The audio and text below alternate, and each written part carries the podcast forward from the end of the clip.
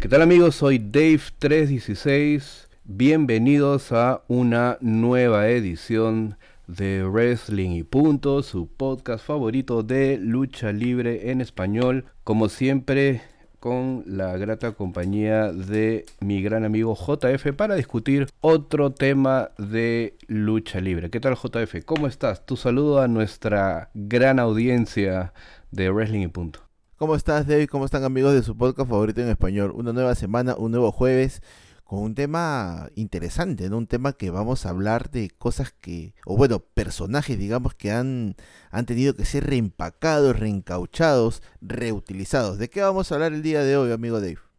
Bueno, ya lo dijiste todo, pues no me dejaste nada para, para iniciar. No, pero usted siempre da el término correcto en inglés y en latino, por favor. Repacked, ¿no? Uh, uh, wrestlers Repacked. Uh, bueno, estos luchadores que como ya mencionó JF, debido a diversas circunstancias, situaciones, han sido reempacados, ¿no? Ahora, ¿qué es un luchador reempacado? Básicamente el cambio de un personaje a otro. En algunos casos, eh, de manera, con, con, digamos, con un periodo de tiempo o con un intervalo de tiempo entre un personaje y otro, en otros casos, y creo que esto es la tendencia en los últimos años de que el reempaque se haga prácticamente de manera ah, inmediata, ¿no? sin ningún intervalo de tiempo. ¿no? Y básicamente eso es lo que hemos querido mencionar en esta semana. Así que bueno, vamos a hablar de estos luchadores o algunos de los luchadores que han sido reempacados. Así que vamos hacia allá.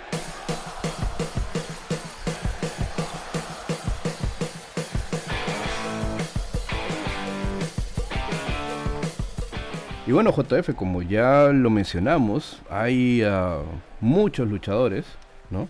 Digamos que la mayoría de luchadores necesitarán eh, muchos capítulos, en algunos casos, diferentes en sus carreras, ¿no? El hecho de tener eh, solo un personaje que funcione y que nunca necesite cambiar es prácticamente creo imposible en la industria de la lucha libre, ¿no? Las compañías de lucha libre y los luchadores ah, en la mayoría de ocasiones son los que sugieren un cambio en algún momento, Usualmente hay proyectos eh, muy grandes cuando se reempacan los luchadores, Y se les da una nueva oportunidad de alcanzar digamos, el éxito y la aceptación de los fanáticos. Una segunda oportunidad, digamos. Sí, no, en algunos casos se presenta como segunda, tercera, cuarta, quinta oportunidad. pero digamos que las ideas pueden, las ideas pueden cambiar eh, todo lo relacionado a un personaje, ¿no?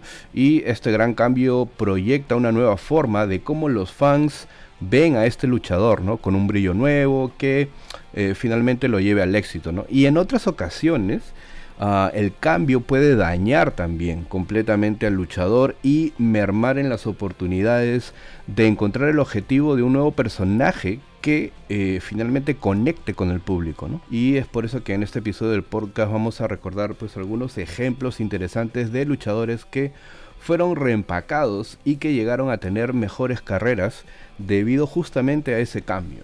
Esto eh, indudablemente eh, seguirá sucediendo, ya que es la, digamos, la naturaleza de la bestia en la industria de la lucha libre. ¿no? Nunca se sabrá a ciencia cierta eh, qué cambio o qué reempaque va a ser un éxito o va a ser un fracaso total. Pero siempre, siempre existirá la posibilidad de cambiar, evaluar y seguir en el camino, no solo en la lucha libre, sino en cualquier ámbito profesional y personal. Y bueno, como eh, esto, eh, yo quería mencionar a el señor Solofa Fatu Jr. ¿Quién es el señor Solofa Fatu Jr., más conocido en el ambiente y en la industria de la lucha libre como Rikishi? Eh, o Rikishi Fatu en su momento cuando se le presentó en WWF, ¿no? Eh, en 1982, con solo 17 años, uh, Solofa Fatu Jr. fue herido en un tiroteo que lo dejó con una cicatriz en el abdomen. Esto lo ha contado el propio Fatu en varias entrevistas. Y bueno, en una entrevista que dio en el 2021, ah, contó que en ese incidente había estado muerto por tres minutos antes de ser eh, así antes de ser revivido. ¿no? Pasó dos meses en el hospital y eh, luego de ello su madre, al preocuparse por su seguridad, ah, lo envía fuera del estado para que viva con sus tíos Afa y Sika Anoai, eh, mejores conocidos como The Wild Samoans, o los samoanos salvajes, ah, con quienes empezaría su entrenamiento para convertirse en luchador profesional. Forma una mancuerra con su primo Samula Anoai y son conocidos en un primer momento como The Samoan SWAT Team y forman parte de la WWC, World Wrestling Council, esta empresa en Puerto Rico, eh, dirigida en su momento también por Carlos Colón, ¿no? el papá de Carlito. Y eh, luego forma parte de la WCCW, World Class uh, Championship Wrestling, de la familia Bon Eric. ¿no? Eh, luego firman un contrato con Jim Crockett Promotions, es decir, eh, lo que antecedía a WCW, ¿no? siendo manejados allí por Paul E. Dangerously, mejor conocido como Paul Heyman, y luego por Oliver Humperdinck. Um, luego a The Samoan Savage, es decir, Samuel Larry Anoa'i, o The Tonga Kid, ¿no? para los que conocen WWF de los 70s, 80s, ¿no? se uniría al Samoan SWAT Team, ¿no? luego de algunas presentaciones con la UWA, es decir, la Universal Wrestling Association, firmarían con la WWF y serían conocidos como The Head Shrinkers, es decir, los reducidores de cabeza. En julio de 1995 y luego de una breve pausa, Fatu regresaría como un luchador individual con un personaje que en realidad eh, pasaría prácticamente desapercibido.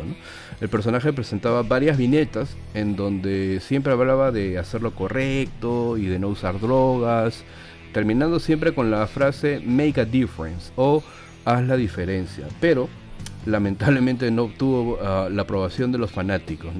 El personaje perdería ante oponentes como Steve Austin, Hunter Hearst Helmsley o Vader durante los primeros meses de 1996 y para mayo de ese mismo año el personaje desapareció.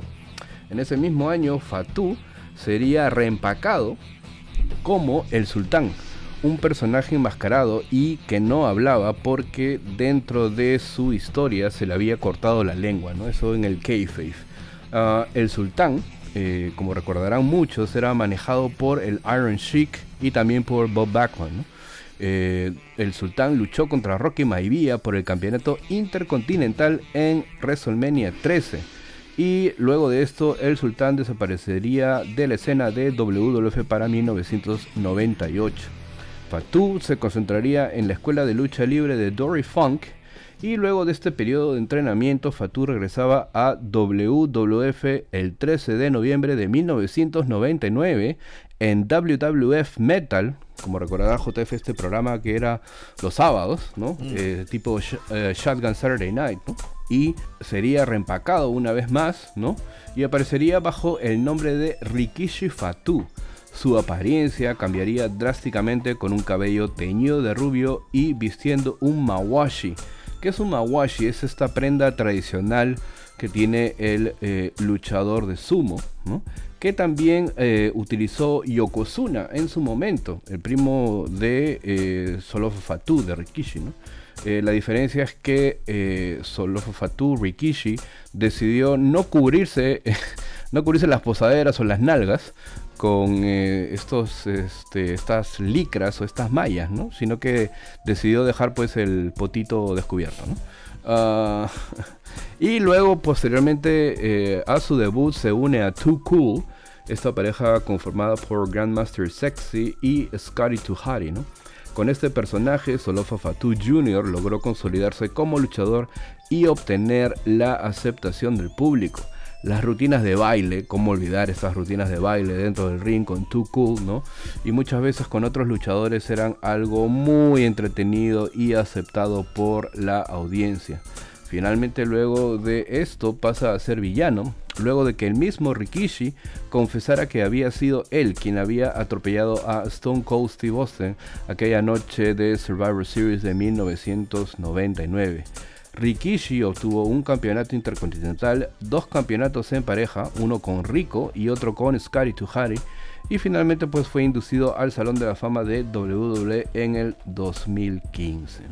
Entonces, Estamos aquí pues ante, eh, un buen reempaque, digo yo, ¿no? Porque antes de que sea Rikishi, pues había tenido eh, estado en mancuernas. Como The Heart Shrinkers, luego pues el Sultán, que tampoco resultó, este Make a Difference, que creo que a la larga no tenía un nombre, pero finalmente pues encontró en este personaje de Rikishi, que en realidad Rikishi en japonés uh, es, eh, sirve, es un término que sirve para denominar a un luchador de sumo, ¿no? al igual que Yokozuna. ¿no? Ser un Yokozuna y ser un Rikishi pues distintos grados de eh, estatus, ¿no? pero a la larga pues son dos términos para referirse a un luchador de sumo. ¿no? Sí, yo creo que este repaque a Rikishi creo que es el personaje que todo el mundo recuerda eh, por razones obvias, ¿no? Fue quien este, lo hizo por la roca en, este, en esta historia de las células sobrevivientes de quien había atropellado a Stone Cold. Y bueno, pues el, tema de Don Gluteus Maximus, ¿no, mi querido Dave? Así es, y cómo no, eh, cómo olvidarnos pues del famoso Sting Face, ¿no? Este, no sé si era una movida o no, pero pues era... Era movida, era, era finisher, eso se podía hacer en, en Play no Dave, por favor. Hasta cierto punto creo que sí era un, finisher porque, claro, creo que Rikishi habría terminado varias luchas así, pero el ponerle pues las posaderas a alguien en la cara, ¿no? Entonces, este, inclusive hasta el mismo dueño, pues era una, una cuestión pues que era muy característica de eh, Rikishi, ¿no?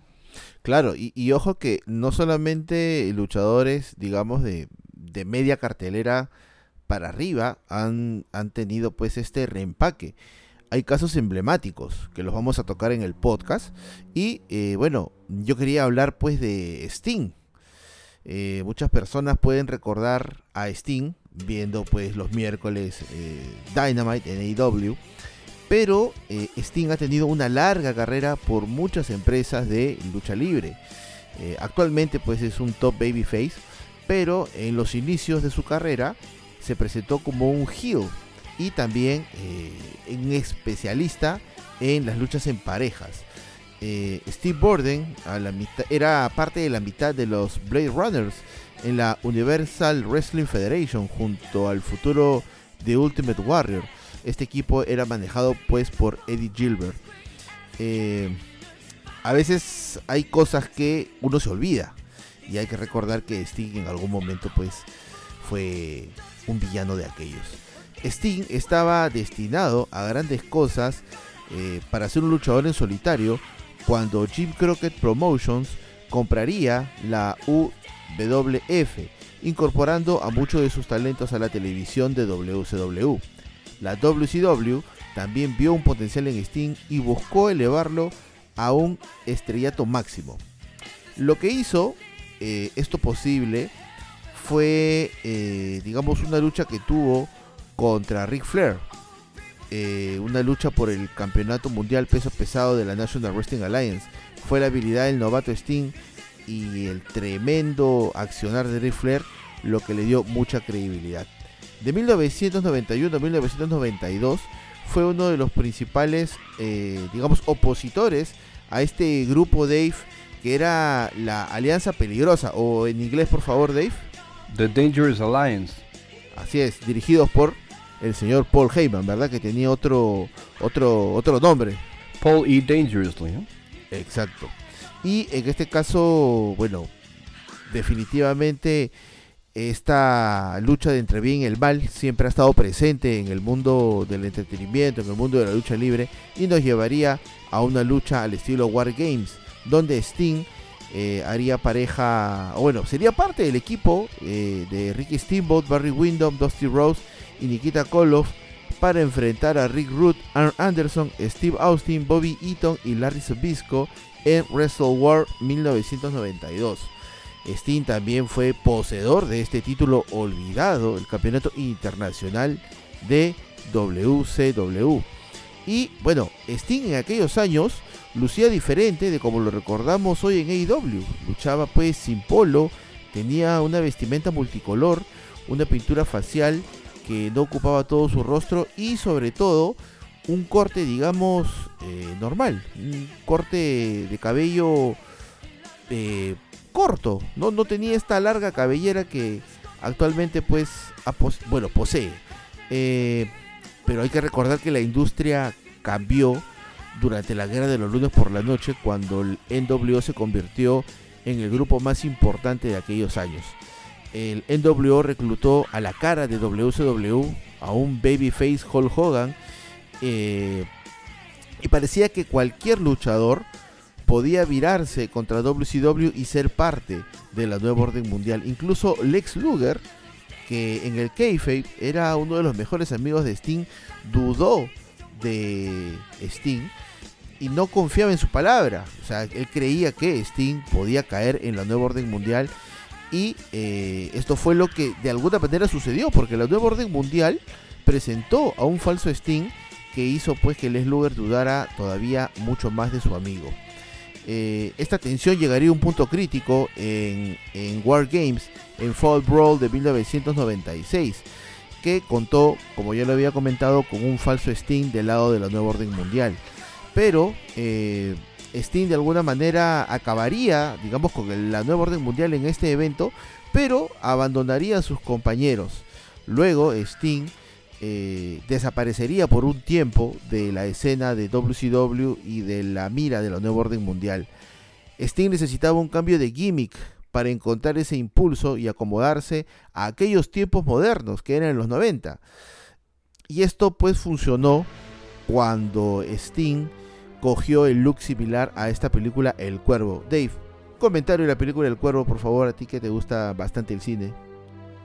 Bueno, esta película, eh, su momento, protagonizada por Brandon Lee y que eh, lamentablemente eh, pierde la vida durante las filmaciones de la película, llegó a causar un éxito yo creo que mediano eh, ya que, bueno, se trataba del hijo de Bruce Lee, eh, gran figura eh, o la figura de las artes marciales, y que atrajo mucha atención de no solamente los cinéfilos, sino que pues las personas que estaban pues este, muy pegadas con este personaje.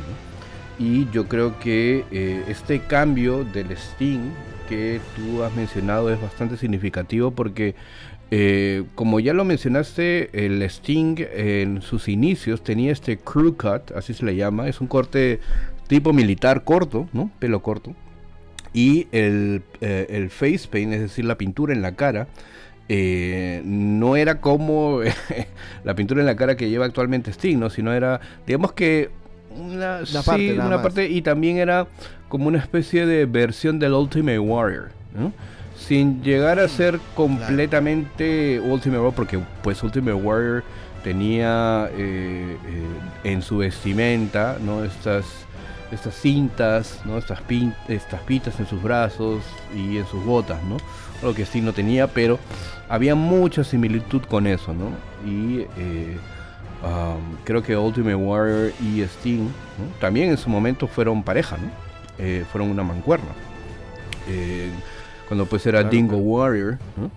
Y eh, el cambio a este The Crow, ¿no? O este luchador con esas características, con esa apariencia, pues eh, caló mucho en su momento. Y más cuando eh, ya se supo que este cambio de Sting era un viraje a, a, a Babyface, ¿no? Y para enfrentar obviamente pues a, a las fuerzas oscuras del NWO, ¿no? Claro, y, guarda mucha relación, ¿no? Luchar eh, contra las fuerzas oscuras también vestido con colores oscuros, porque cambió de manera radical los colores, los multicolores que tenía, digamos, por el blanco y el negro. Y la pintura facial le ocuparía toda la cara y sobre todo, Dave, el cabello largo. Ya no era ese rubio casi tirando para blanco, sino era ya un cabello largo, un cabello negro y sobre todo algo, algo impresionante en el gimmick era que Sting siempre desde las alturas observando todo, todo el accionar de la nueva orden mundial con el bate, ¿no?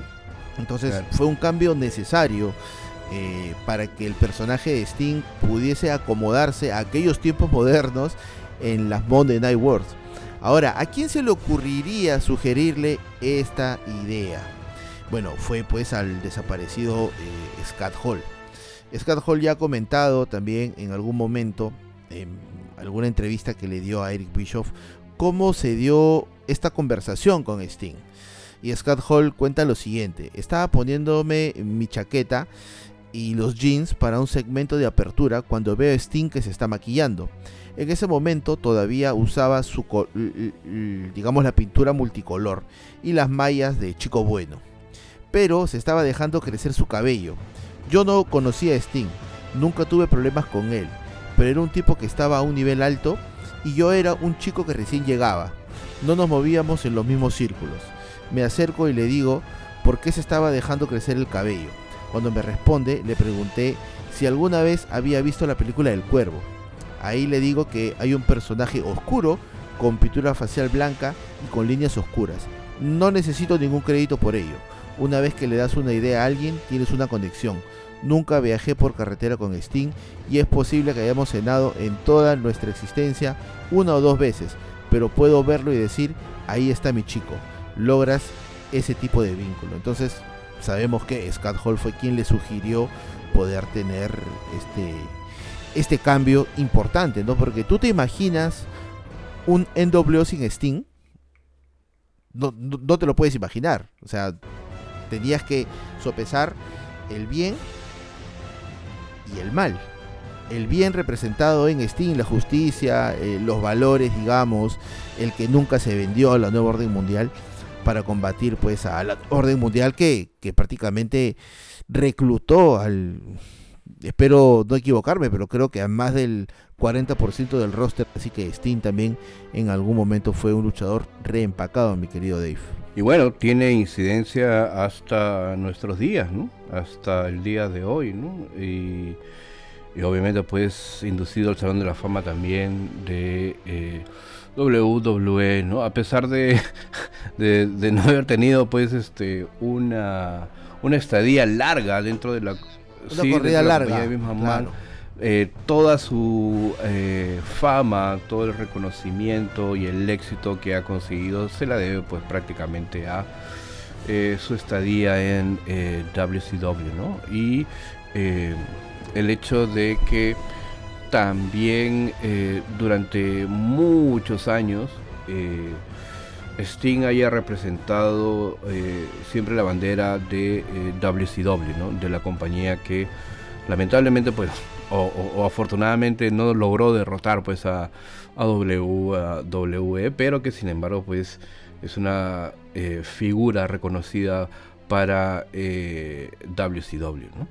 Y bueno, eh, y, digamos y digamos de que también fue el último en llegar, ¿no? Sí, sí. Fue el último bastión de WCW Que, llegó a la WWE. Claro, claro, claro.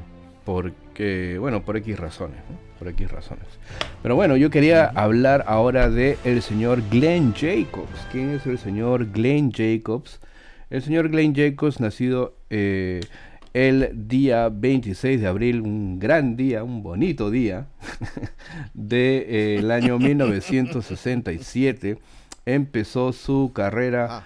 Eh, como luchador en 1992 en el Central States Wrestling Association en diciembre del mismo año llega a la USWA, es decir, a la United States Wrestling Association, como The Christmas Creature, retando a Jerry Lawler por el campeonato máximo de dicha organización, pero sin conseguirlo. Pasa luego de ahí por WCW, regresa a USWA, hace algunas luchas para la WWF, lucha en Japón, en Puerto Rico, en Alemania. Luego llega a Smoky Mountain Wrestling, esta compañía fundada por eh, Jim Cornette. Aparece el 20 de febrero de 1995 en una grabación de Raw, pero en un Dark Match como Mike Unabomb. Y lucharía con ese personaje en distintas eh, organizaciones dentro del circuito independiente también hasta agosto de 1995. Luego de eso Jacobs haría su primera aparición en televisión para WWF como el Dr. Isaac Yankin DDS. Eh, este personaje era eh, eh, un dentista bastante singular, hacía Eh, mucha alusión a esta fobia que algunas personas tienen pues de ir al odontólogo, ir al dentista, siempre pues con el drill, con el taladro sonando, ¿no? Este, unos métodos bastante este, no usuales. Poco convencionales. Poco convencionales para practicar pues la odontología, ¿no? Y eh, se muestra así en una viñeta que aparece pues el 26 de junio del 95 en, en Monday Night Raw, ¿no? Y eh, es eh, presentado como el dentista particular de Jerry the King Lawler, ¿no? Y eh, en ese tiempo, pues Jerry the King Lawler tiene un feudo con eh, Bret Hart. Y se enfrenta a Isaac Yankin, ¿no? A Bret Hart y también a Hakushi. Bueno, tiene varios feudos, ¿no? Eh, inclusive llega a participar en Survivor Series de ese año, de 1995, y también en la Batalla Real de 1996. Luego de eh, algunas confrontaciones que incluye pues al Undertaker, a Jake Roberts, a Mark Merrow, a Ultimate Warrior, ¿no? Eh, participa en una serie de eventos en vivo en Kuwait, esta gira que realiza la WWF en mayo de 1996 y también en un tour que realiza la compañía a Sudáfrica. Luego de este tour en Sudáfrica, este personaje de Isaac Yankim eh, desaparece y eh, luego en septiembre de 1996 Jim Rose Ah, lo presenta como, como Diesel, ¿no? Eh, recordarán ustedes que en ese entonces Scott Hall y Kevin Nash habían partido de WWF para aterrizar en WCW y eh, la WWF no tuvo mejor o peor idea que eh, presentarnos pues a un falso Diesel y a un falso Razor Ramón el falso Diesel representado pues por, por, Glenn, perdón, por Glenn Jacobs y eh, el falso Razor Ramón representado pues por Rick Buckner, Una, digamos, una historia bastante criticada y este, esta mancuerna competiría básicamente en eh, luchas en pareja, ¿no? Ah, inclusive pues este llegando a, retar a Owen Hart y a British Bulldog en el In Your House 12, ¿no? It's Time. Ah, e inclusive si ven el Royal Rumble de 1997, eh, pues van a ver a un eh, Glenn Jacobs con pelo negro, con este, la misma barbita de Diesel, la vestimenta de Diesel, ¿no? En este Royal Rumble de el eh, del 97, ¿no? En donde eh, Jacobs creo que fue el número 27, si mal no, si mal no, recuerdo. Eh, y bueno, continuó apareciendo pues en algunos eventos en vivo, de manera esporádica, ¿no? a mediados del 97 Glenn Jacobs retornaría brevemente pues a la United States Wrestling Association como Doomsday, ¿no? Ganando allí el campeonato máximo de la United States Wrestling Association. Eh, luego de ello, en abril de 1997, Jacobs empezaría a trabajar lo que era un nuevo personaje, un personaje que marcaría toda su carrera y obviamente pues su vida eh, profesional ¿no? y también personal supongo. Eh, empieza una historia en la cual Paul Bearer eh, revela o le revela al Undertaker que alguien estaba vivo. Y Paul Bearer durante varias semanas empieza pues a contar la historia de cómo es que los padres del Undertaker fallecen. Fallecen pues en un incendio causado en eh, la, digamos, el negocio mortuorio, la funeraria que, tenía, que tenían los padres del Undertaker y que en ese incendio lamentablemente alguien pereció, alguien falleció en, en la mente del Undertaker, el hermano menor de El Undertaker y esto pues lo iba revelando Paul Better semana a semana y obviamente esto causaba el interés de los fanáticos a lo largo pues de los meses de junio y julio más o menos ¿no? en 1997 y en un momento Paul Better revela que él está vivo ¿no? ¿quién estaba vivo? Eh, se preguntaban todos, ¿no? Y era pues el hermano, este hermano menor del Undertaker y que venía por él. El Undertaker obviamente encara a Paul Bearer, diciéndole que todo lo que estaba contando pues era mentira, era falso, ¿no? Y eh, bueno, en agosto nos olvidamos del tema, llega SummerSlam, el Undertaker pierde el título, ¿no? Eh, debido a que Shawn Michaels, el árbitro especial, eh, eh, lamentablemente pues le costaba el título al Undertaker, iniciándose así un feudo entre el Undertaker y Shawn Michaels. Llegamos pues a Ground Zero, en donde esta lucha entre el Undertaker y Shawn Michaels termina sin resultado debido pues a que se causa uh, un tole tole ahí. Y finalmente pues para evitar la intervención de el recientemente formado The Generation X, es decir, Rick Root, China y Hunter Hearn Hansley, se crea esta lucha Hell in a Cell a llevarse a cabo en el evento WWF In Your House Bad Blood desde el Kill Center en San Luis, Missouri, el 5 de octubre de 1997.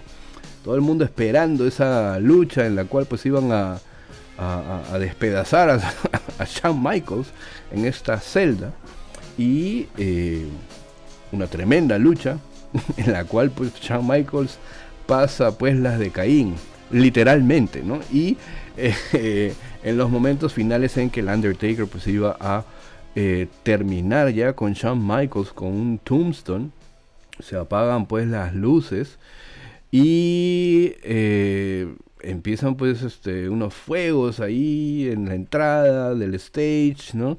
Y aparece pues Paul Better, ¿no? Y cómo olvidar la narración de eh, Vince McMahon, ¿no? Ese debe ser Kane, ese debe ser Kane. Y obviamente veíamos a un ser grande, robusto, casi del tamaño del Undertaker, ¿no? Que arrancaba la puerta de la celda del Hell in a Cell, ¿no? Y veíamos obviamente con asombro, ¿no? Este este nuevo personaje, que entraba al mundo de la lucha libre y que se ponía cara a cara en el ring con el Undertaker ante la mirada atónita del Undertaker, incrédula, ¿no? Y eh, pareciendo reconocer en esos ojos quién estaba detrás de esa máscara, esa máscara y esa vestimenta roja, Pues era, era Kane, ¿no? Y, y esto obviamente causó un gran impacto. Nadie se quería perder el Monday Night Raw del día siguiente. Bueno, obviamente eh, la lucha termina cuando eh, Kane ataca al Undertaker con una tombstone, ¿no? Lo que le permite pues a Shawn Michaels arrastrarse, dejando un rastro alucinante de sangre en el cuadrilátero, ponerle el brazo encima al Undertaker y que el referee contara pues los 3 segundos, Algo realmente alucinante. Yo creo que es si no el mejor reempaque o debut de un reempaque. Eh, no recuerdo otro, pero yo creo que ese es el mejor debut de un reempaque. No sé si estás conmigo en eso, José. Sí, sí, sí, claro que sí. Eh, eh, o sea, es una consecución de, hechos, ¿no? Empezar con un, doctor, digamos, un dentista, un odontólogo, ¿no? Eh, y luego este pasar a ser el, el falso diesel. El falso diesel. ¿no? este, para luego convertirte en, en el hermano del Undertaker, ¿no? Este, bueno, Kane ha tenido también una larga carrera en WWF, WWE. Eh, ha tenido pues también sus altas y sus bajas, ¿no? Pero también Kane empezó con una mística impresionante, ¿no? Estos, estos Monday Night Rock camino pues a WrestleMania 14 fueron alucinantes, ¿no? La demostración de poderes este, sobrenaturales, ¿no? Kane quemando a un camarógrafo, el Undertaker enviando rayos al ring, este alucinante, ¿ah? No, completamente alucinante. No, la verdad es que la verdad es que ahí la producción chambeaba. La producción chambeaba. o sea, la producción de Monday Night Raw chambeaba. O sea, un segmento, ni siquiera un segmento, o sea, claro, unos segundos de pietaje de video de la recolección de ese feudo es más que cualquier Monday Night Raw en producción ahora, actualmente. Y eso lo ves ahí, ¿no? O sea, el video package, el, el, el video de promo antes de WrestleMania 14 es alucinante. O sea, el Undertaker con Kane, ¿no? En esta lucha en WrestleMania 14, ¿no? Y como ya has descrito, pues este el camino hacia WrestleMania.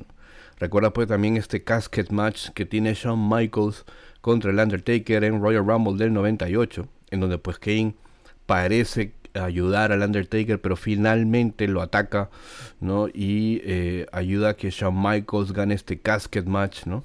Y Kane pues prendiéndole fuego a al ataúd, ¿no? Y ya nada se sabía del Undertaker, ¿no? Hasta una semana antes de WrestleMania, ¿no? En donde el Undertaker pues hace esta aparición alucinante con Carlos y Hugo ahí, ¿no? Y creo que lo hemos puesto, creo que hemos puesto el audio en alguna de las ediciones del podcast, no estoy seguro. Pero si no, de repente pues sería bueno que eh, se ponga este Así se pondrá, se pondrá. Vamos a decirle al editor que lo ponga en este instante a mí me da mal de risa, yo no puedo ir. Un procedimiento. ¡Oh! ¡Oh!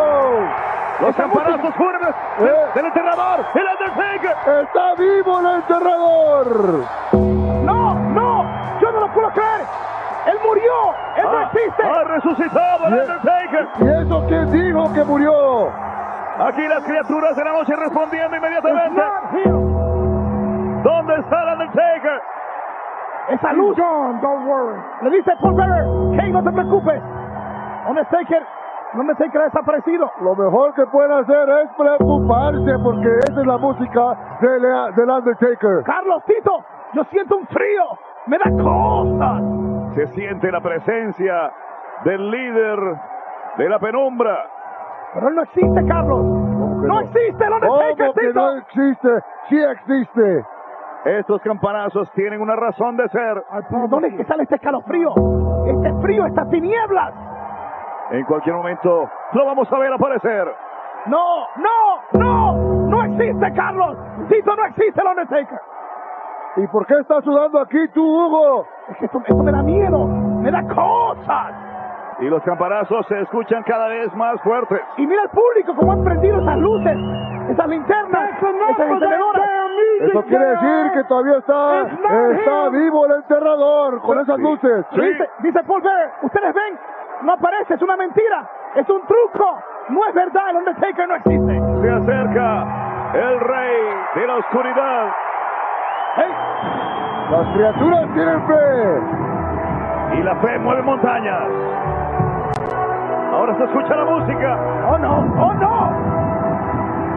¿Podrá ser eso cierto, amigos? ¡No! ¡No puede ser! ¡Oh! ¡Un relámpago! ¡Wow! Acaba de descender aquí. Y acaba de hacer blanco en ese ataúd. Y ahí, ahí está. Ahí está el cuerpo ¡Carlos! del Undertaker. Ese ataúd no estaba ahí. ¡Oh! ¡El! ¡No puedo creerlo! ¡No puedo creerlo! ¡Está de regreso! Créelo, porque ahí lo tienes en persona. ¡No es posible, Carlos! ¡Tito! Bueno, Dave, y también eh, hay que considerar, eh, aparte de este reempaque de Kane, hay alguien que también fue reempacado este, y le sirvió muchísimo. Han habido casos, ya lo has comentado, que a veces los reempaques no han servido para mucho. Pero eh, algunos pueden recordar a JBL en sus días como Justin Hawk Bradshaw o eh, siendo la mitad pues, de los Acolytes. Y otros posiblemente solamente los recuerden como una de las voces pasadas de SmackDown. Pero nos tenemos que remontar hasta 1995, exactamente a diciembre de aquel año. Eh, Layfield, conocido en aquel momento como John Hawk, debutaba en la WWF perdiendo ante Sabio Vega en un Dark Match hizo su debut televisivo el 27 de enero de 1996 en un episodio de Superstar como Justin Hawk Bradshaw, derrotando a Bob Holly. Su gimmick inicial fue el de un rudo vaquero de Texas, similar en apariencia y carácter a Stan Hansen, Después de las victorias, marcaba a sus oponentes con sus iniciales JB. Eh, bueno, no era lógicamente, pues si nos remontamos a los vaqueros o a Texas, a quienes marcaban con las iniciales a las vacas, ¿no? Pero lógicamente no vamos a quemar al oponente, sino vamos a ponerle un poco de tinta con las iniciales JB.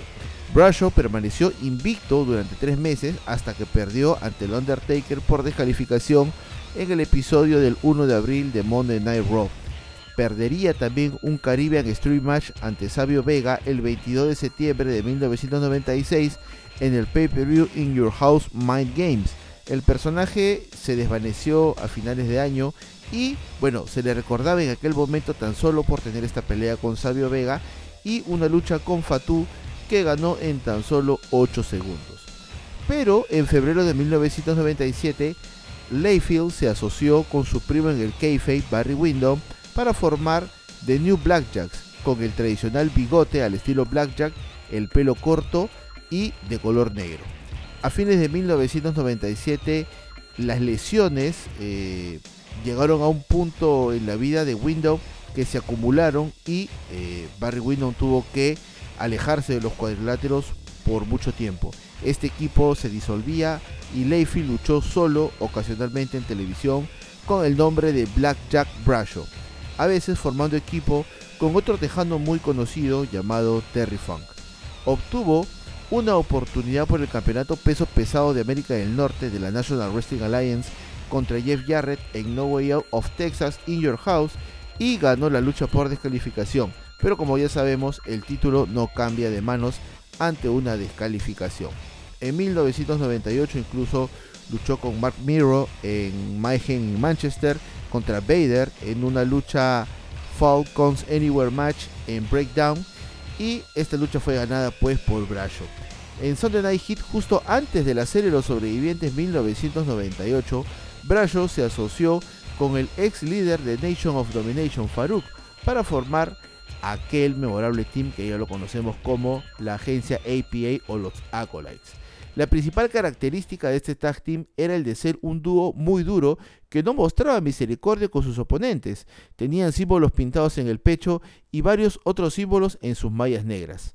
También este equipo, Dave, si te acordarás, se uniría al Ministerio de la Oscuridad del Undertaker. En el episodio del 31 de mayo de 1999 en Royce War, los Acolytes ganaron su primer campeonato en parejas al derrotar a esta extraña pareja de Kane y X-Pac. El dúo se empezaría a hacer más y más famoso, pero estaban estancados en la división de parejas. Digamos que se tuvo que hacer una modificación en ambos gimmicks. Seguían siendo intensos en el ring, pero ahora fumaban puros, jugaban cartas y bebían cervezas el dúo se convertiría en la agencia de protección APA, lo cual significa, mi querido Dave, Acolytes Protection Agency, agencia de protección de los acolytes. Ahora, pero este... Como diría Carlos Yugo, ¿no? la agencia a palo limpio. A palo limpio, así es. Pero, o sea, digamos que este cambio pasa ya después de mucho tiempo, ¿no? Porque, mm, porque digamos que, y creo que lo hemos contado aquí, ¿no? Esta anécdota de eh, Bradshaw. En el bar, en el bar. Claro, esta, esta anécdota de Bradshaw y Farouk en, eh, en el bar, ¿no? Y eh, estando Vince McMahon y Shane, eh, digamos que estaban tan pasados de copas, ¿no? Que Vince McMahon y Shane terminan llevando a ambos en su limusina, ¿no? Y que no recordaban nada, ¿no? Al día siguiente, pues eh, eh, Bradshaw recuerda el incidente y haber estado pues en la limusina con Shane y con Vince, eso sí, pero eh, recuerda que le vino pues un pensamiento en la cabeza, ¿no? Si he estado con Vince y Shane en su limusina borracho, eso es problemas, ¿no? Y más problemas si me han traído a mi casa. Entonces, eh, ya prácticamente iban de salida, creo, ¿no? Este, sus contratos iban a ya... Estaba por terminar. Sí, a expirar, ¿no? Y eh, eh, Bradshaw es llamado por Vince a su oficina. Y Bradshaw pues presentía lo peor, ¿no? Que ya su estadía en WWF pues iba a terminar, ¿no? Se acabó. Claro, lo cual, bueno, a veces vas a una reunión con eso, ¿no?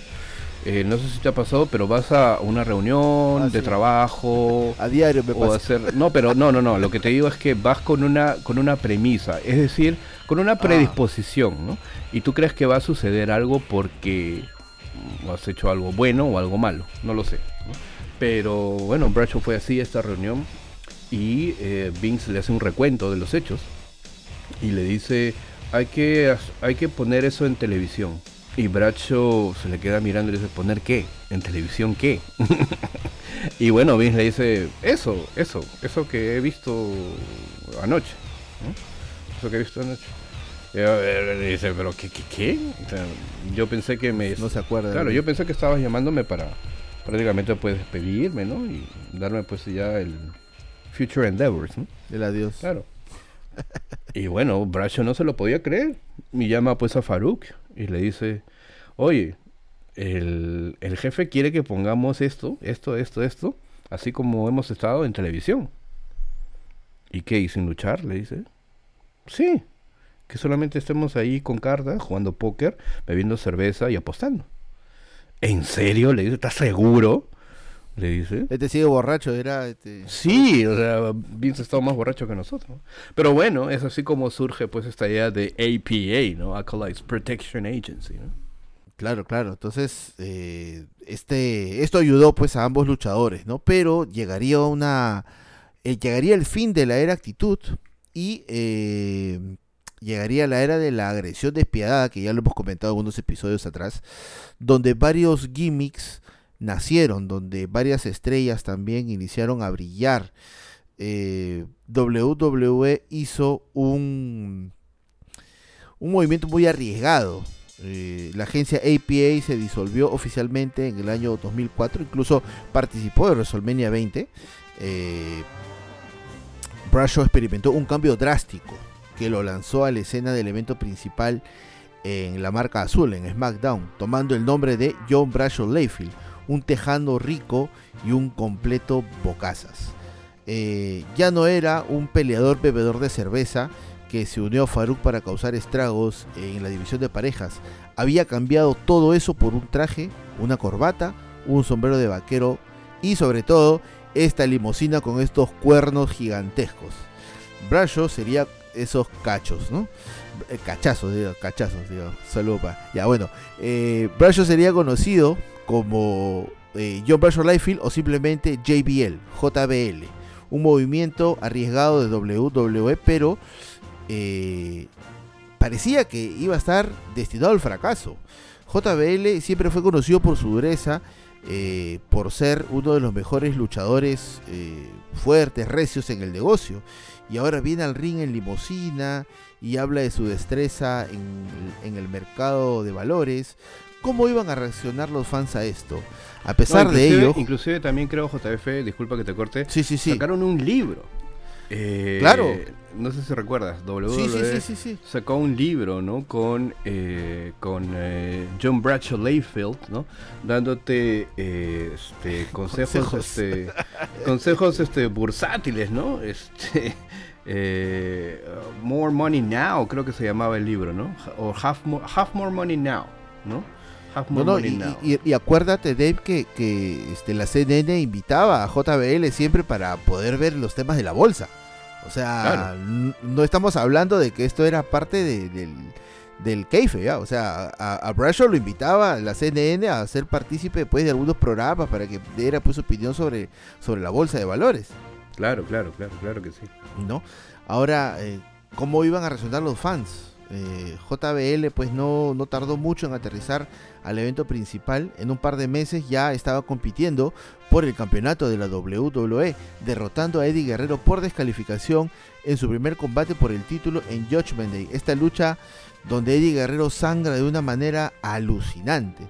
Se programó una revancha para el evento Great American Bash. Esta vez se disputaría bajo la estipulación de Texas Bull Rope Match aunque fue un final controvertido, JBL pues se llevaría el título. Después de trabajar de la mitad de la cartelera y ser parte de un equipo durante casi el 80% de su carrera, JBL había llegado a la cima de la montaña en cuestión de meses bajo un nuevo gimmick. Incluso llegó a tener feudos con el Undertaker y a pesar de que necesitó ayuda para vencer al hombre muerto, JBL escaparía con el título. Hay que recordar que JBL incluso llegó a tener un stable, conocido como El Gabinete, eh, acompañado pues de Orlando Jordan y los Basham Brothers, y también eh, de alguna manera por dos señoritas, ¿no? Por la señorita Amy Weaver y Gillian Hall.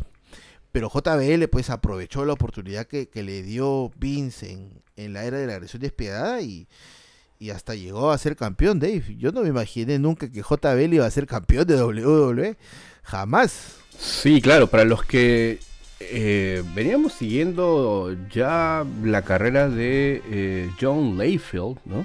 En mi caso, pues, este, yo recuerdo haber visto a, a, a Bradshaw 96 más o menos, ¿no? Cuando tenía pues este gimmick de, eh, de Hawk, ¿no? Este Justin Hawk o Justin Bradshaw, creo, pero eh, y luego de ahí ser, recuerda que también tuvo un momento en la que personificó esta pareja de New Blackjacks, ¿no? Claro, claro. Este, con Barry Windham, ¿no? Y eh, bueno, luego de ahí ya, bueno, hizo, empezó a hacer pues este pareja de Farouk, ¿no? Y bueno, ya lo que hemos contado, ¿no? Pero sí, el hecho de que eh, John uh, Layfield se convierta en campeón de WWE, ¿no? Y durante un buen tiempo, ¿no? Porque creo que claro.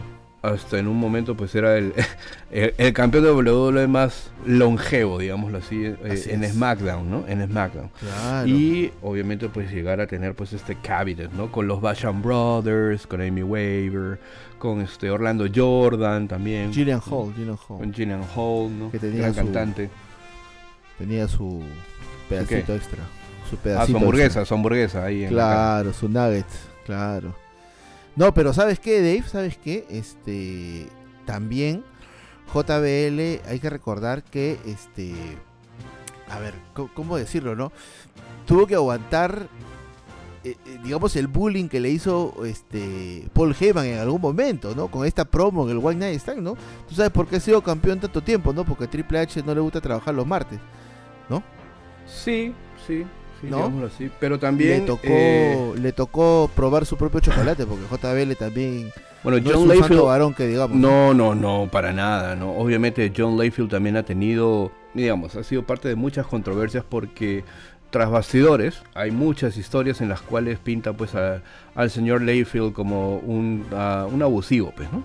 Eh, un bully, como se le conoce. Sí, sí, sí, abusando un poco de luchadores jóvenes que de repente querían pues hacerse un nombre, ¿no? Probando qué tanto pueden resistir físicamente eh, ciertos novatos o ciertos luchadores, ¿no? Este, Escondiendo pasaportes también. Sí, sí, sí, sí, claro, ¿no? Este, entonces, digamos que también ha sido parte pues de la controversia tras bastidores, ¿no? Entonces, este, pero bueno, no hay que negar que eh, y también pues un tremendo, este, a ver, ¿cómo lo voy a poner? Un, gran republicano, ¿no? Siempre pues, pues mira, eh, eh, el, el, Tribute to the Troops, ¿no? El tributo a las tropas, es idea de John Layfield, ¿no? Fue hablar con Vince, ¿no? A proponerle esta idea de montar un show, ¿no? Para las tropas que estaban pues desplegadas en Afganistán. Uh, Vince, digamos, agarró la idea y, nada, ¿no? La, llevó a cabo, ¿no? Le dio forma, claro. claro. le dio forma y fue gracias pues a la idea de, John Layfield. Sí, sí, sí, bueno, tiene sus cosas buenas, pues y sus cosas malas, el, gran JBL. Ahora pues ha tenido una última aparición con, con Happy Corbin, ¿no? Parece que va a ser ahora manager, porque esa vocecita y esa limusina con cuernos, pues solamente le pertenece a una sola persona, ¿no? Y ese es JBL. Así es, así es. Y bueno, ya para terminar, hay que decir que hay muchos luchadores que han sido reempacados y que han pasado pues por un montón de reempaques, pero con JF hemos considerado mencionar solamente algunos, ¿no? digamos también para que nos dé para que nos dé material para otro programa, ¿no? Para una, una segunda parte, ¿no? Entonces, bueno, hay que ser, hay que ser sinceros. Hay que ser, hay que ser sinceros robándole la frase al amigo sí. Sí, sí, Entonces hemos considerado mencionar solamente algunos, ¿no? Y también pues para que eh, nuestra audiencia no, no, se aburra. Pero bueno. Así es, así es. Eh, y finalmente eh, este último personaje que ha sido reempacado, ¿no? es, creo que no es secreto para los que vienen escuchando el podcast, uh, mi personaje y mi luchador favorito, pero no llegó de manera fácil, ¿no? Estamos hablando pues del señor ah, Steve Austin, ¿no? Eh, quien obviamente empieza su carrera eh, empezando un entrenamiento con eh, Gentleman Chris Adams y formando parte en varios territorios en realidad, ¿no? Empezando a luchar en varios territorios, pero básicamente bajo la tutela de Gentleman Chris Adams, bajo pues algunas clases y luego pues pasa a formar parte de WCW, eh, porque a sus inicios, pues la verdad es que luchaba por migajas, ¿no? Y bueno, el firmar por WCW le dio una gran oportunidad para poder mostrarse, ¿no? Y eh, ya tenía pues este nombre Steve Austin, ¿no? Dado por uh, Seb Coulter, ¿no? ¿Recuerdas Seb Coulter, este personaje este, que tenía el papá, de, el papá de Camilo, esos bigotazos. Claro, exacto, exacto, ¿no? La abuelita de este, Camilo, no el papá. Exacto, el, el ex manager de... Eh, el sucio, ¿no? el cochido, el Dutch Mantel. Claro, Dutch Mantel, ¿no? Le da este ah, nombre Mantel, de... Mantel, Mantel o Mantel, ¿cómo es? Mantel, ¿no? Mantel. Dutch Mantel, claro. Ah, Mantel de mesa. Así como, así como Mondongo, así, ¿no? Claro, exacto. Entonces eh, ya tenía pues ese nombre dado por eh, Dutch Mantle de Steve Austin. Porque se le dice, tú no puedes ser aquí Steve Williams porque ya hay aquí un Doctor Death Steve Williams. Entonces tienes que tener otro nombre. ¿Se te ocurre algo? Voy a regresar en 5 minutos. Si no se te ocurre nada, pues te voy a dar un nombre, ¿no? Regresó a los 5 minutos, no se le ocurría nada y Dutch Mantle le dijo, bueno, desde ahora eres Steve Austin, ¿no? Y ah, en sus inicios pues era manejado por Percy Pringle, mejor conocido para todos como Paul Better. Y eh, también eh, manejado por uh, Adams, ¿no? Luego, bueno, pasa a WCW y allí ya se le conoce como Stunning Steve Austin. Forma parte también de este The Dangerous Alliance, una, una facción conformada por eh, Rick Root, eh, Larry el mismo ah, Steve Austin. Bobby Eaton, ¿no? Y le dan pues la posibilidad de hacer una mancuerna con, eh, con Brian Pillman. Cuando eh, Stone Steve Austin estaba buscando ser luchador individual, le dan la noticia, la noticia de que iba a luchar en mancuerna con Brian Pillman. ¿no? Le gusta mucho la idea, pero bueno, fue con esa idea. y se forma allí The Hollywood Blondes, ¿no? esta pareja en WCW, Y luego lo separan, ¿no? Y eh, luego empieza también eh, a luchar de manera individual, pero sin tener ese empuje que quería, Lucha por el campeonato televisivo, por el campeonato de los Estados Unidos, en WCW. Y en una gira de WCW por Japón, lamentablemente Steve Austin se, se tuerce pues un, tríceps, ¿no? Eh, entonces eh, durante este periodo de lesión es despedido por Eric Bischoff porque se le dice que eh, su personaje no era muy marketeable y no podía hacer nada pues para poder retenerlo. Bueno, desilusionado se va a ECW, llamado por Paul Heyman, y vemos aquí un poco la génesis de lo que, de lo que se venía. Lucha Ah, bueno, prácticamente no luchó mucho, solo tuvo una lucha con Mikey Whipwreck por el campeonato de ECW, eh, fallando en el intento de conseguirlo y bueno, tuvo muchas promos, ¿no? Esas promos, eso es lo que te iba a decir, Esas promos de, ah, de Steve Austin en ECW, eh, la verdad que son oro, ¿no? Es lo que... Es como creo que se debe manejar el micrófono, Algo que no vemos. No vemos, no vemos ni en inglés ni en español, ¿no? Mm. Ahora, no es que, no es que tú y, no es que tú y yo seamos unos prodigios en el arte de dar una promo, porque sí es un arte dar una promo, ¿no? En mi opinión. Eh, creo que esto es lo más cercano a Eh, y bueno, con las promos de Dusty Rhodes también, ¿no? Pero esto es lo más cercano a cómo debe de darse una promo, ¿no? Y cuál es el trasfondo que debe tener una promo, porque Steve Austin venía despedido de WCW, mm. tenía mucho adentro, ¿no? Y eh, jugaba mucho con el hecho de que eh, se le frenara, ¿no? En WCW y no se le diera el empuje o ah, la valía necesaria. Voy a ser la superestrella que no me dejaron ser. Claro, entonces, eh, ah, ya para diciembre de 1995, ah, firma con WWF, World Wrestling Federation, y eh, empieza este personaje llamado The Ring Master, teniendo a Ted DiBiase como su manejador y otorgándosele el, eh, el campeonato del millón de dólares, siendo el Million Dollar Champion. Eh, aparece en eh, Monday Night Raw y eh, derrota a Matt Hardy, utilizando pues obviamente este personaje de The Ring Master. Mientras estaba haciendo pues su primera aparición en un pay-per-view en el Royal Rumble del 96, estaba escrito que en este Royal Rumble match de 1996 el Ring Master quede entre los cuatro luchadores finales lamentablemente, eh, Fatu, de quien hemos hablado, ¿no? es decir, Rikishi, ¿no? Eh, claro, eh, le da pues un lazo y hace que Steve Austin pues resbale y caiga del ring de manera temprana, ¿no? Pero bueno, luego de ello, Austin empieza a reflexionar ¿no? sobre su personaje diciendo que eh, lo sentía muy débil y que requería un cambio. Eh, batallando por muchos años con eh, una, cabellera bastante fina, bastante delgada y bastante débil, decide afeitarse por completo la, la, cabellera. Y también... Qué datazo, ¿ah? Qué datazo. Esto en alusión a que había visto Pulp Fiction. Para los que han visto Pulp Fiction, eh, o Tiempos Violentos, esta gran película de eh, Quentin Tarantino, y de ver al personaje pues, de, Bruce Willis, eh, esto fue también lo que lo inspiró un poco ¿no? a raparse el pelo. Y estaba viajando, dice, desde Pittsburgh o, o, estaba viajando hacia Pittsburgh con Dusty Rhodes y antes de que eh, empezara pues un show, dijo, wow, al diablo.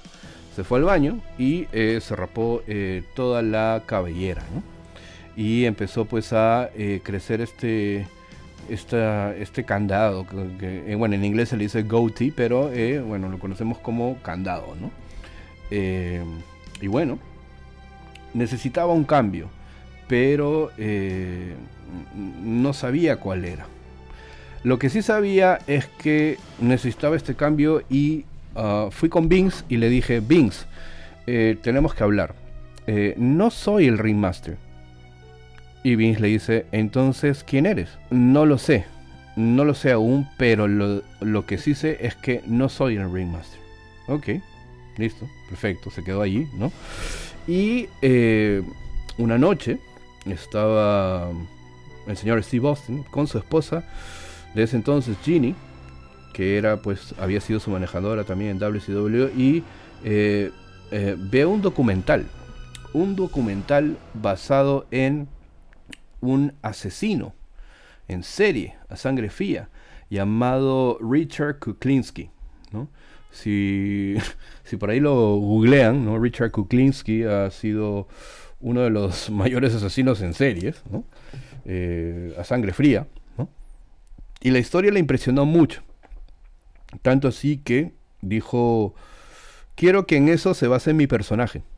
Un tipo frío, rudo, calculador, a sangre fría, pero eh, no tenía el nombre.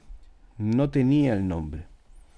Y eh, en una noche también con su esposa de ese entonces, tratando de buscar los nombres, porque WWF le había mandado varios nombres, ¿no? Varios nombres que posiblemente puedan ser de su agrado, ¿no? Ice Dagger, Frogman McFrost, todo, todo lo que tiene que ver con frío, ¿no? Todo lo que tiene que ver con frío. Pero ningún nombre le encajaba o le gustaba. Entonces, estaba allí pensativo y su esposa le dice, ¿no? Drink your tea before it gets stone cold. Bebe tu té antes que se ponga frío como la piedra. Y su esposa en ese instante le dice, ese es tu nombre, Stone Cold Steve Austin. Steve Austin mm, sonrió, pero ese... gracias bebé, le dijo, gracias bebé por No sé si le dijo gracias, no sé si le dijo gracias bebé, pero ahí, ahí estaba el nombre para su nuevo personaje. Y eh, luego de eso, pues Austin eh, lucha ¿no? con Sabio Vega, empieza un feudo con él e inclusive pues eh, se da su primera aparición en un WrestleMania, en este WrestleMania 12, ¿no?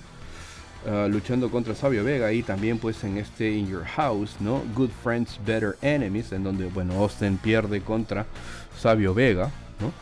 Y bueno, a partir de allí ya el resto es historia. Vendría el King of the Ring de 1996, en donde obviamente pues Austin se corona y da esta gran promo de Austin 316, ¿no? Y el resto, como dicen, es historia. Pero bueno, este reempaque de The Ring Master a Stone Cold, ¿no? Eh, y la búsqueda del mismo Steve Austin por buscar su personaje, él mismo, ¿no? No necesitó a un creativo atrás, o a Vince, o a algún, eh, no sé, pues este directivo. Un amigo, claro. O a alguien que le diga, oye, ¿no? Pero bueno, las cosas se dieron como se dieron y el resto es historia, ¿no?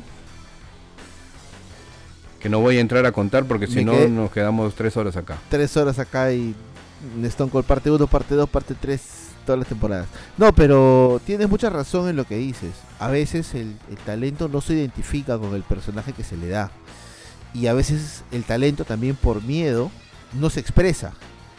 Claro, hoy en día vivimos otros tiempos. Sí, claro. Hoy en día hay un Triple H, ¿no? Hay un Triple H que ha sido luchador.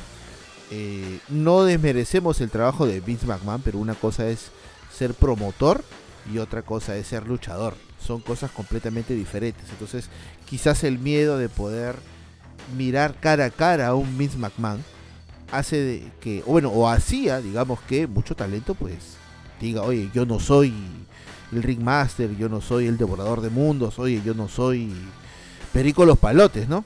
Este, y yo creo que son pocos los que deciden tocar la puerta y decirle a Vince, oye Vince, yo no soy tal.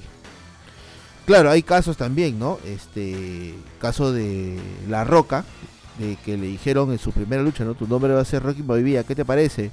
No me gusta. Bueno, qué pena, es tu nombre, ¿no? O sea, lo mandaron a debutar a La Roca en hacer los sobrevivientes. Sí, claro, o sea, pero o sea, también hay si te das cuenta, si te das cuenta en varios en varias transiciones y en varios procesos, el personaje, no luchadora, el personaje que tiene éxito debe de tener, creo yo, mucho de la personalidad, la psicología y el modo de ver el mundo del luchador. O sea, o de la persona que interpreta el personaje, ¿no? Eh, eh, me explico, ¿no? En el caso de Stone Cold, él siempre ha dicho que Stone Cold Steve Austin es Steve Austin, pero aumentado a la, a la décima potencia. O sea, Stone Cold Steve Austin es el extremo de Steve Austin. Porque Steve Austin es un tipo redneck, es un tipo de, uh, blue collar, es decir, de clase trabajadora, que de Texas, bebe cerveza, ¿no? Este, colorado, ¿no? Que le gusta estar en su rancho, este, alejado de la gente, hacer tareas de, de rancho, de granja, ¿no? Por eso es que pues vive así, ¿no? Pero obviamente con eh, unos millones detrás, ¿no? Para poder hacer eso, para poder comprarte un rancho. Y, y, no millones de, cabezas de ganado, ¿no? De vacuno, sino otros millones. Claro, otro, otro tipo de Claro, exacto, exacto. Pero, o sea, es eh, Stone Cold Steve Austin es él, es Steve Austin, pero con el volumen aumentado a la décima potencia. Y La Roca, el personaje La Roca, costó para poder llegar a, o sea, de Rocky Maivia a La Roca y a The Hollywood Rock, o sea, La Roca de Hollywood, hay varios transiciones, ¿me entiendes? Claro. Hay unas transiciones Igual el Undertaker. El verdadero, mm, el verdadero Undertaker probablemente está más cerca de ser el American Badass. Ese es el verdadero Mark Calloway. O lo más cerca, ¿no? Eh, es igual. Entonces, eh, en el caso de Chris Jericho, por ejemplo.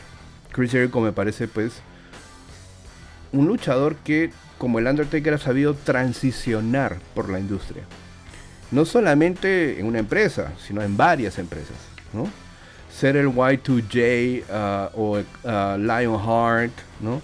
O, Corazón de claro, ¿no? O ser the, uh, Y2J, The Virus, ¿no? Este, The Savior. El, el Pain, el Painmaker. Claro, The King of the World, ¿no? O sea, eso, ¿me entiendes? O sea, transicionar en eso.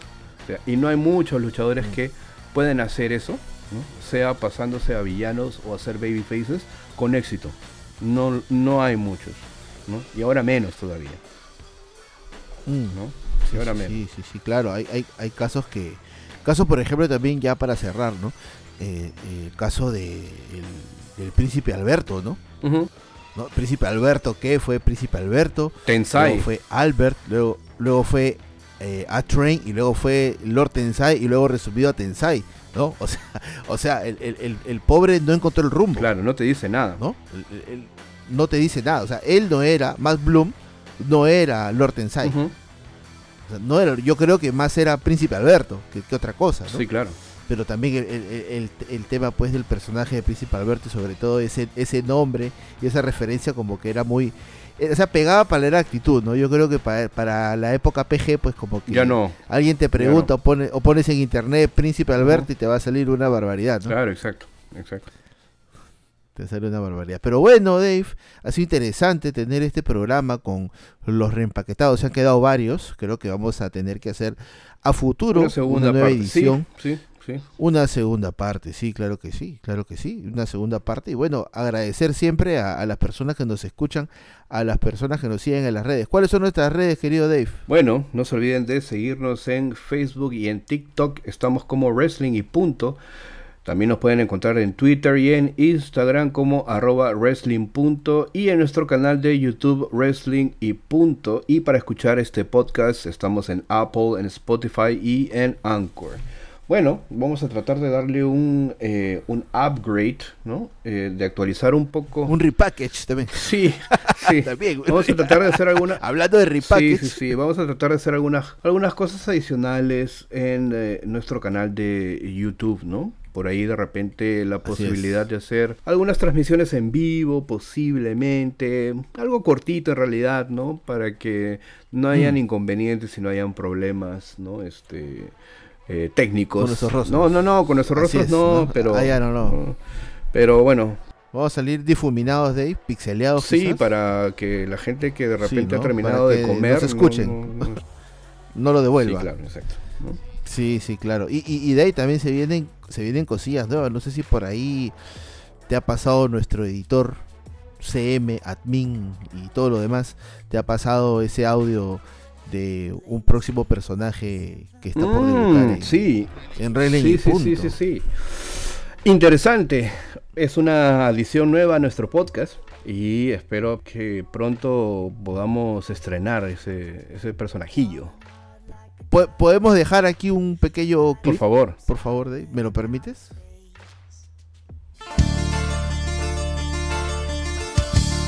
Wrestling y Punto presenta las historias que te hicieron llorar con la tía cebolla.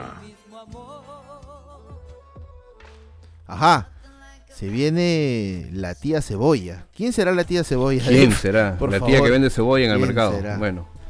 Así pero bueno. Bueno, pero, pero pronto, pronto. Coming soon, coming Lo vamos a tener eh, como parte de Wrestling y punto. Y nada, como siempre, muchas gracias a todos los fanáticos incondicionales, se me traba la lengua, que cada, que cada semana nos escucha y, Pero mira, nos espera. Yo prefiero que se te trabe la lengua que se te trabe el internet, porque hoy no se te ha el internet. Gracias JF, gracias JF por develar estas, estos inconvenientes, este secreto que tienes conmigo, nadie lo sabrá. Bueno.